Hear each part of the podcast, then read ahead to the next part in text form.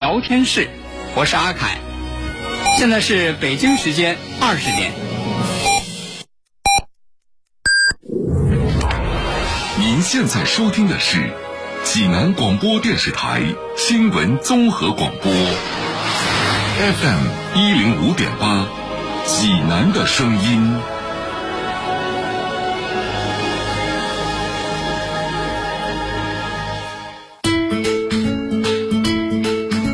新闻每天发生，视角各不相同，同样的新闻来听不一样的说法。每天晚上八点，欢迎收听八点聊天室。各位听众朋友，晚上好，这里是 FM 一零五点八济南新闻综合广播，欢迎来到八点聊天室，我是阿凯。各位好，我是江南。这个咱们听友反映啊，啊说特别喜欢听小青年儿的故 事。谁都从那时候年轻过来。哎，这个说起这个小青年儿呢，真是故事还特别的多。是吧？哎，你说这这孩子哈，今啊天有这孩子这什么故个事这是脑子这个聪明，脑子这个机灵啊，哦，也从小就这样。他从小就能看得出来这。怎么说？就从小这个脑子就嗯，机灵，就你看聪明呢。小时候的事儿。上初中，哦，上初中，你说这个青春期啊，嗯，说青春期就那时候那小伙子，谁不服谁， 尤其男孩儿。哎，特别容易哈、说哎哎呦有个什么事儿就就就就就就，那时候兴叫什么，这个约架单挑。是吧？哎哎，我这印象深的，我们那时候年轻的时候都这样。谁和谁嗯，一言不合，单挑。放学别走，哎，是吧？对，就这个，哎，结果这上初中有一回，小青年这约小青年儿架。，哎，也有个同学，嗯，也是他现在想也不知道为什么了哈，他都不是多大的事儿，哎就什么你看我，你看我一眼，我蹭你一下儿啊，哎，说放学别走，嗯，哎，单挑，你看，这一说这放学别走这单挑，嗯，年轻气盛，青春期谁怕谁呀？那是。单挑就单挑，单挑就单挑放学别走，怎么着谁怕谁呀？哎，放学之后这小青年儿等着学校门口儿门口等着。是吧？等他出单来挑，嗯，结果没想到他太实在了。啊人家那个说着单挑，啊，人家俩人来找了个帮手，嘿，哎呦，那不吃亏了，俩人打一个，这俩打一个那是吧？那不成打不啊。过呀，说一看说这个打不过，但是咱不能示弱，要不说这小青年这脑子就聪明，就机灵的，啊一看一看这那是跑那多丢份儿啊！你这是哈跑了，明天人家就就想就我就在班里就说没面子了。小青年儿怂。嗯哦，那昨不天行，那个约架单挑，嗯打都没敢打，跑了。那能怎么办？那么俩打一，我也打不过呀。脑子好使就管用。嗯小青年一看说嗯，：“哟，俩人吗？啊哟，哼，你们这打架还给我来个上阵父子兵啊！”嗯啊，对方那俩人傻乎乎、嗯啊，怎么的？还怎么的呀？嗯，哎，我就奇了怪了哈，你俩到底谁是爹谁是儿啊？这都听不出来吗？ 结果其中有一个傻小子想都没想，马上人说嘛，谁爹谁我是爹。啊嘿然后啊，啊，然然后后的然后啊，然后他俩就打起来了。嗯，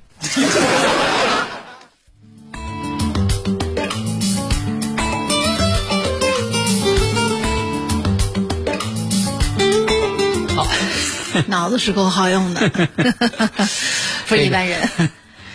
接下来呢，咱们来说一说，就是在昨天，嗯昨天呢是这个杨振宁先生啊百年华诞，嗯啊，百年华诞呢，在这个清华大学是举行了一个杨振宁先生的学术思想研讨会。嗯，那么在这个会上呢，咱们知道哈、杨振宁先生是有一个讲话，这个讲话的题目叫什么呢？叫“但愿人长久，嗯千里共同途”哦哎，可能大家一听这个题目，哎，前半句挺熟。但人长久，千里共婵娟呢。对，人不是那个千里共婵娟，他这怎么就嗯千里共同途？嗯懂这意这思这话出自哪里呀、是啊，那你看，要说这个杨振宁先生这个讲嗯话这个题目呢，是出自于五十年前七一71年，年一九七一年，中国的两弹元勋邓稼先邓稼先先生当时给杨振宁写的一封信，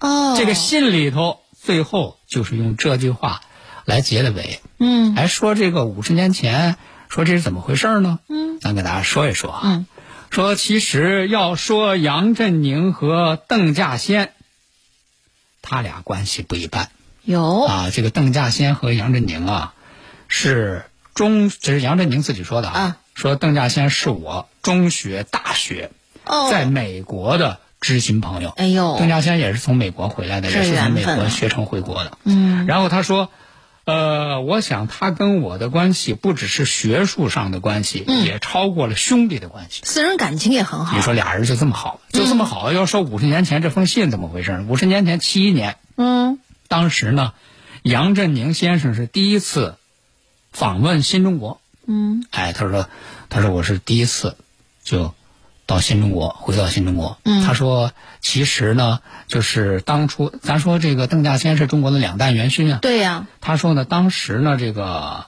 中国这个原子弹制造，嗯他说中国的原子弹爆炸之后，美国报纸就有消息啊，嗯他当时这个里头就说说这个涉及到原子弹的这个重要人物就有邓稼先啊，嗯他说这个。是是我的这个都超过兄弟的关系这么好的特别好的一个人，朋友所以说我就嗯对这个消息、我就那个特别关注，嗯，而且呢，当时这个美国报纸上还有一个说法，还有一个说法是什嗯么？说这中国人靠自己根本就搞不成原子弹。哦，找帮手了，中国人哪能自己搞成原子弹啊？嗯说这个，这个中国人之所以能搞成原子弹，嗯是有美国人帮忙。谁呀、哎，说说的有鼻子有眼儿、啊，嗯说说确实是一个真实的人物。哎，说是当时呢，美国有一个叫韩春的核物理学家，嗯哎，说这个韩春呢是杨振宁在芝加哥大学同一个实验室，他们曾经共事过二十个月。啊，他还真认识，哎，嗯说而且呢，这个当时他还找这个杨振宁呢，嗯想请杨振宁教他中文。为什么？哎，对呀、说你在美国干嘛学中文？嗯学中文说当时他也没告诉我，但是一直到四八年三月份知道了，嗯他就给这个芝加哥大学的同事说，嗯，他这个说呢，他要去中国跟他的这个男朋友结婚。哦，刚才您说的这个核物理学家是哎个女性，对对对，哦，就在陕北。要去去中国陕北找男朋友结婚，然后美国报纸就基于这一点，啊就说的有鼻子有眼儿。就是说人家这肯定是人家这美国说的核物理学家对帮你说们了这，中国人自己能搞成原子弹吗？嗨，当说当时毛主席派飞机到陕北，嗯，专门去哎找就找你知道那个芝加哥大学去那个韩春找嗯嗯哦他，哎，找他才到北京，帮着中国造原子弹。啊，是这么解释 的，是，所以说你看，这个杨振宁这个心里就一直有一个疑问，嗯哎，说到底中国人造原子弹这个过程中有没有外国人帮忙？嗯啊，你看正好七一年到新中国嘛，到新中国之后，除了见自己的父亲、见自己的亲人，嗯那很自然，也见到了这个邓稼先。好朋友啊，然后这个见到邓稼先之后，他也知道说，你说这样的消息也不能这个随便问呐，啊是哎，就在这个临要从这个国内要走的时候，嗯头一天，他终于就是给这个和邓稼先见面的时候就问说，我一直有一个疑问，说美国那个报纸说说这个中国人造原子弹啊，说是这个嗯不是自己造的，哎有美国人帮忙，嗯啊，那我不知道说这个消息是真是假。然后邓稼先当时说说，这个据我了解，中国人造原子弹没有外国人的帮忙，完全是靠咱这个中国人自己的力量嗯来做的。他但是呢，这个事儿呢，我还得请示组织嗯啊，因为我个毕竟我个人了解这个信息不全面嘛不够全面，我得对请示组织。那么得到组织这个确定的答复之后，我再给你一个准确的回复。嗯这于是，这个邓稼先回去之后，就向组织请示，然后组织呢就给了他明确的答复，哎说，咱们这个原子弹制造的这个过程当中，嗯，是咱中国人自己完成的。嗯于是第二天，当时这个杨振宁就在上海了，从离开北京到了上海，当时这个邓稼先就写了一封信，嗯然后派专门的信使送到上海，送到杨振宁的手里。哎，就把这个事情给他说了，说是咱这个原子弹、是完全咱这个中国人自己做的。你只说了半天，还没说那什么但愿人啊你长久看，你看呢。，就在这个信的最后，嗯，就在这个信的末尾，这个杨振宁说，他说我也能感觉这个邓稼先呢，就是我们俩在一块儿这几天也给我说了很多，但是在这个信里也有一些想说呢，而没有能够说出来的话。嗯，于是他在信的末尾呢，给了我一个这个期望，嗯，给了我一个期望呢，就写了这么一句话，说但愿人长久，千里共同途。途，而且杨振宁说说，说实话，当时呢，我没有看懂这句话，嗯，千里共同途。但是我想了想，就知道这是一个很深的意思。嗯所以昨天在这个会上做这个讲话的时候，杨振宁就说了，杨振宁说，说今天在50五十年之后，嗯，我可以跟邓稼先说，稼先，我懂你的共同途的意思，嗯，我可以很有自信的跟你说，我是以后五十年合了你共同途的途，我相信你也会满意。再见。哎呦，我觉得这这个话就让人听了之后，就特别特别的感动啊！是其实当年邓稼轩这句话是饱含着多么深切的期盼，是，是吧？嗯，但是呢，又没有直白的讲出来。咱们现在说呢，其实是可以理解，对啊当时他一定是希望杨先生能够回归祖国，多做一些对祖国有益的事情。对，所以说咱们也可以看这后五十年，这几十年，嗯，这个杨振宁先生也是践行了邓稼轩的这个期盼，这两个都是伟大的人。所以说，还是那句话哈，虽然说科学没国界，但是科学家是有国家的。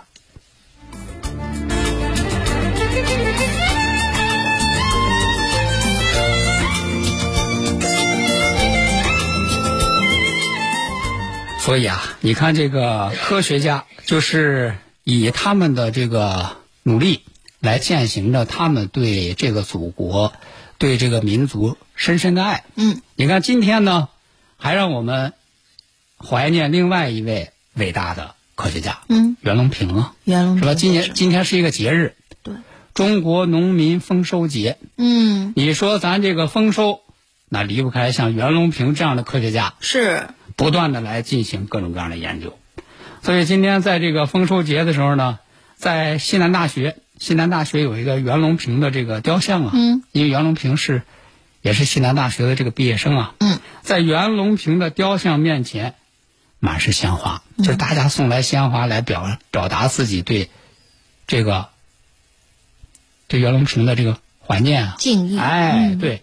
然后呢，在今天这个袁隆平的这个雕像面前，还有一位这个老奶奶谁？啊，说是这个特别的引人注目。嗯说是谁呢？哎，他什么自人啊己做介绍，他说他叫陈德久，是袁老的大学同班同学，哦，啊，都是西南大学的同班同学。说两个人呢，是这些年一直保持着联系。嗯他今天到这个袁隆平的这个雕像面前，就是说丰收节嘛，特意来看他呢。特意和老伴儿一起来看袁隆平。嗯哎，说呢想也告诉袁隆平，哎，说你的团队、你的这个学弟学妹都会完成你的夙愿，禾下乘凉梦嘛，是吧？嗯，哎，那么其实说起这个西南大学呢，还真是为中国人的这个吃的这个问题啊，做出了巨大的贡献。嗯，除了这个袁隆平之外，嗯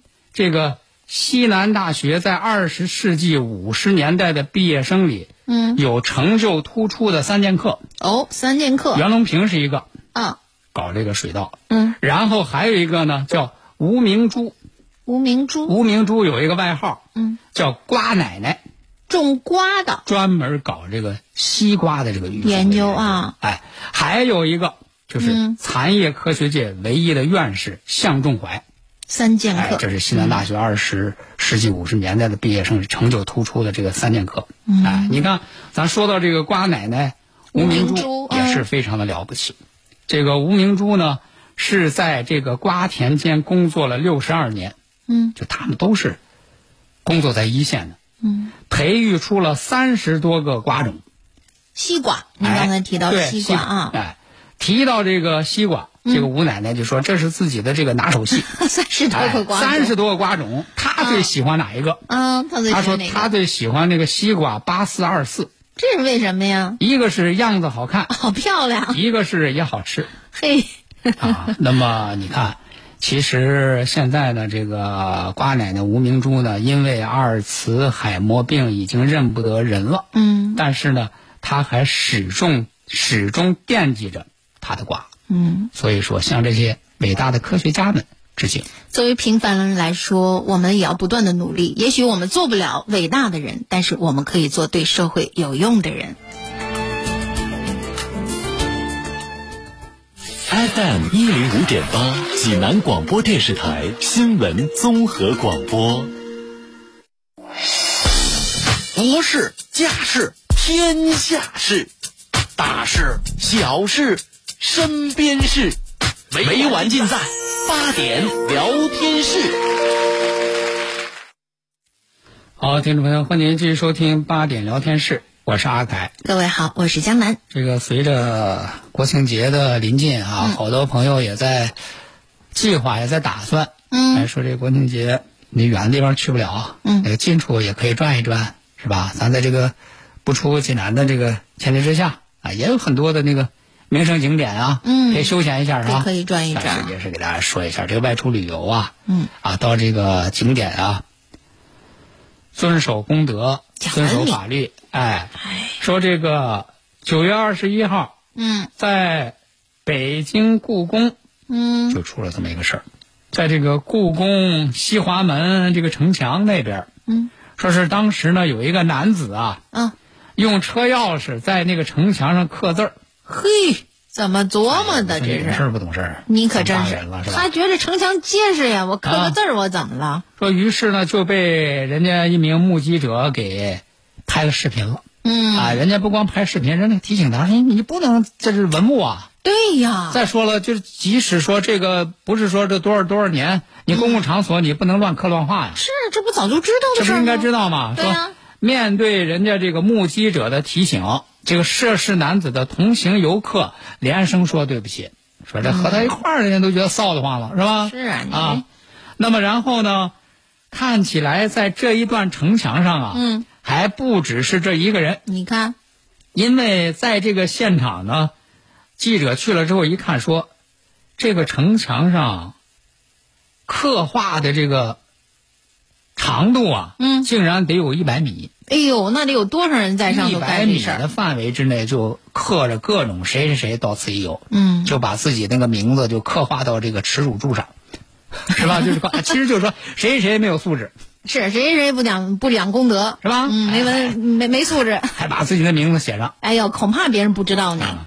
那么针对这个事儿呢，人家故宫的工作人员说了，说跑不了的。嗯，啊，说为什么呢？因为我们附近有摄像头啊，哦，我们有摄像头呢，然后我们也能查到这个具体这个游客是谁。嗯，查到以后，对他以后购票要进行限制。哎呦，其实我觉得这个光靠别人的提醒，包括这个别人去去，比如说在在道德方面哈，是不是应该有点惩罚的措施？就是你要知道痛，嗯他下一次他就不敢了。对对对，就是这这找找着他之后，不能说下回不让他来了，这回这事儿你也得先买你单先啊。处理完了哎再说。好，那接下来咱们再来给大家提个醒儿啊，说是这个开车在路上啊，嗯，千万不要这个路怒，是吧？啊开车也得这个遵章守法。为什么呢？说心情有时要候你要平静。哎就有的时候，我跟对你说，真的是保持不了那个心情的平静。但是呢，说实话，就是你在这个路上不遵章守法，嗯不仅害自己，也会害别人。你这啊说的什么事儿啊？说同样是在九月二十一号，嗯黑龙江哈尔滨出了个事儿。嗯这个事儿呢，是看来是当时那个出租车里边的那个车内的那个记录仪、行车记录仪拍摄的画面。哦，记录下来哎了。说当时呢是有这么一个出租车司机，嗯啊，开车呢后座上有一个女乘客，嗯后座有一个女乘客呢，应该是看来情况是什么呢？就是这个出租车在行驶过程当中啊，嗯，可能是被其他的车辆给别了一下儿。哦，这个别了一下儿之后呢，这个司机就非常的气愤，生气了，非常气愤呢，这就对着窗户外面这就说，嗯，说你别完人，他还有理了。哦，态度还不好，是吧？嗯，看来是挺生气。嗯说你看你这别车别人车，看来这这态度还不好。嗯啊，然后呢，这就一边开车呢，一边骂了几句，就那口气没出来，这情绪是非常激动。嗯哎，结果没想到，也就是一分钟以后，嗯，这个车幸亏是刚刚停稳，停下了，结果这个司机啊，突然就双手从那个方向盘上滑落，就栽倒在那个主驾驶的那个座位上，哎呦人一下就栽倒了。哎呦，这是怎么了？你说这个车上那个乘客一看，赶紧过去，又是掐人。咱说掐人中不管用啊，是是啊是但是您当时就急了啊，呃不知道怎么办了啊掐人中然后拨打那个求助电话。嗯那么事后根据这个出租车公司的相关人员说呢，说嘖非常可惜，就是哦，事后这个司机送医院抢救无效是死亡了。哎呦，那就应该是那么突发的疾司病了，嗯机呢，看当时这个情况，确实就是突发疾病，嗯可能就是本身是有这个心脏啊，或者是血压方或面的压问题啊血压，对，然后忽然遇到这个情绪激动以后，就引发了一些疾病的突然发作。哎呀，所以说，你说就是这开车啊，开这样的这个情绪车，啊，不仅是给自己带来伤害，嗯你说，你说这出租车司机，你说，哎呀，这让人觉得太天天在路上实在是太可惜了，太可惜了哎那么就是这个后续会怎样处理？嗯那么咱们也可以啊，等待这个相关的结果啊。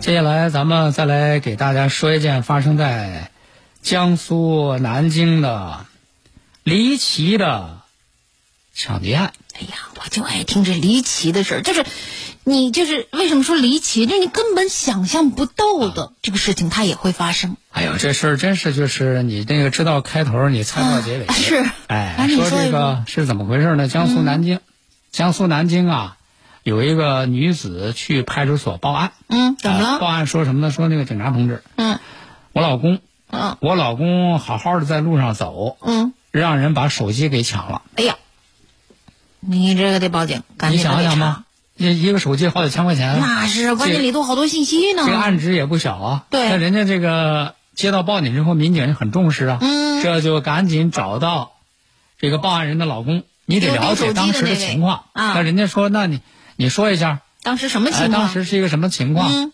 然后被什么人那个抢走的？对，有什你么特记征啊没哈记得这个抢你手机的人，他都有一些什么样的体貌特征？是，然后这个男子说呢，说他说我当时我就是一边走呢，我嗯，就一边那个玩游戏啊。低着头呢。啊，人嗯说、啊玩游戏，那人手机就是横着屏啊。啊，对对对，嗯我一边我走，我一边那个玩游戏，谁知道啊？我在人行道上，哎，说这时候这边上呢就来了一辆摩托车，哦，一辆摩托车呢，这个摩托车从我身边那个开过的时候，嗯这个后座上坐着这么一个男子，嗯，一伸手就把我手里的手机就给抢走哎了。呀，这事儿挺恶劣，等我抬头我再看，这就已经就就开跑了。这得然后说，他说：“嗨，我就觉得这，哎呀，算了吧，这一个手机也值不了多少钱，算了吧不值当报警啊，那不行啊我媳我媳妇儿非得报警，我觉得这事儿不值当报警。案件太恶劣了，没那抓到人那家人嗯警。察说那不行，人是警察说说这叫刑事案件，是啊他这是抢夺，这刑事案件，而且我们你报警了也得对处理啊。我们必须得调查。嗯哎，这是他这么一说，那既然说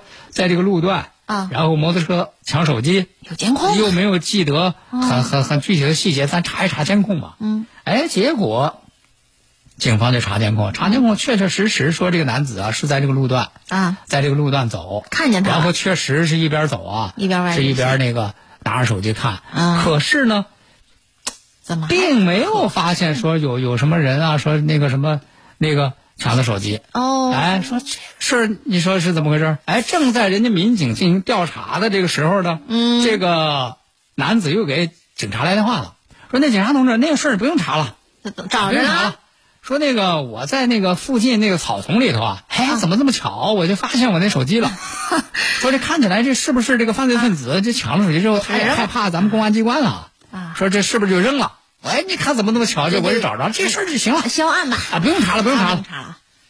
那人家警察说，嗯怎么就不用查了，是吧？就为查你这个案子，我们投入了这么多的人力，这么嗯多的物力，可是我们从那个视频监控看，并没有人抢夺手不是，机。即便是犯罪分子没要你这手机给啊是吧你扔了，那也得把那俩人找着啊！你你这个你你你你就忽然说又又找着了，什么那这里头有事儿，哎听着就不像那么回事儿。这就把他请到派出所一问，嗯，再一问，这时候他就前言不搭后语了，哦，就说了一句：“你人家问你在哪个草丛啊？怎么着？”前言不搭后语，这说不对了不上了自，己嗯，对不上了。这一看，这个这谎圆不下去了，哎呀，民警、警察跟前儿说实话吧，到底怎么回事儿？这就说了实话了。嗯说了实话，原来是怎么回事呢？说原来两口子吵架，嗯，原来两口子吵架呢，说吵架之后就发现他这个手机啊，说滑不动了。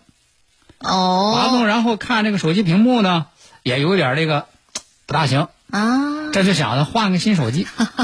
想换个新手机呢，那看来换平呀常在家里地位也是不是太高，这啊，妻子管的也是比较严。你严说我要说换个新手机，媳妇儿不一定答指应。定不给我换。这于是呢，这回家之前啊，嗯，就偷偷把那手机就藏在自己家门口那个垫子下头了。哦，然后进门呢，这里给媳妇儿编谎话，嗯说哎呦那个什手机给抢么，了我这可怜出门刚才出门手机让人给抢了。嗯，买个新的吧。没想到这妻子一听说怎么着，手机让人给抢了，咱能吃这事儿吗？嗯报警、直接报警了。啊！这一报警，他骑虎难下。哎呦，啊那他这算报假警啊？那么目前这个男子因为谎报案情被警方行政拘留。哎呦，你说嗯连换个手机都要这么费尽心机，可见家庭地位的确不高啊。是啊，嗯，嗯这下好了，嗯手机倒没丢，嗯，面子丢了。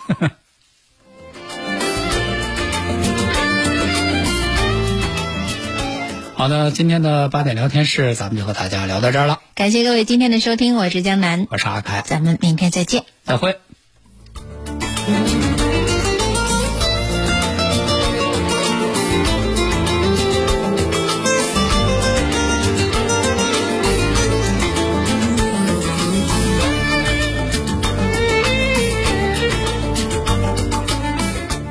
大爷，您这套八段锦行云流水啊！小伙子，好眼力！这是杏林中医院的专家手把手教的。这不，我每天还听下午三点五分、晚八点五十济南新闻广播。杏林中医院的专家分享骨病、一体多病、免疫系统疾病及疑难杂症的中医健康知识，教大家解决问题的好方法。有电话吗？有，记住喽，零五三幺八三幺二零九九九八三幺二零九九九。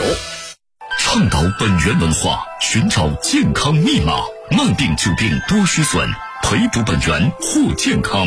济南新闻频率每天下午两点三十分，由中医药经典膏方进行的皇氏复方滋补力膏独家赞助，张教授客座直播的全程总动员栏目，将与大家追溯疾病本源，解析膏方养生治病密码。栏目热线零五三幺五九六幺三三八八五九六幺三三八八。喜讯！清血八味胶囊在中秋佳节到来之际，祝大家身体健康、阖家幸福。特此举办大型优惠活动，优惠截止到二十四号，优惠截止到九月二十四号。清血八味胶囊全天咨询订购电话：零五三幺八六幺零零三幺八八六幺零零三幺八零五三幺八六幺零零三幺八。大爷，您这套八段锦行云流水啊！小伙子，好眼力！这是杏林中医院的专家手把手教的。这不，我每天还听下午三点五分、晚八点五十济南新闻广播，杏林中医院的专家分享骨病、一体多病、免疫系统疾病及疑难杂症的中医健康知识，教大家解决问题的好方法。有电话吗？有，记住喽，零五三幺八三幺二零九九九八三幺二零九九九。十四秒就能感染德尔塔毒株，你了解它吗？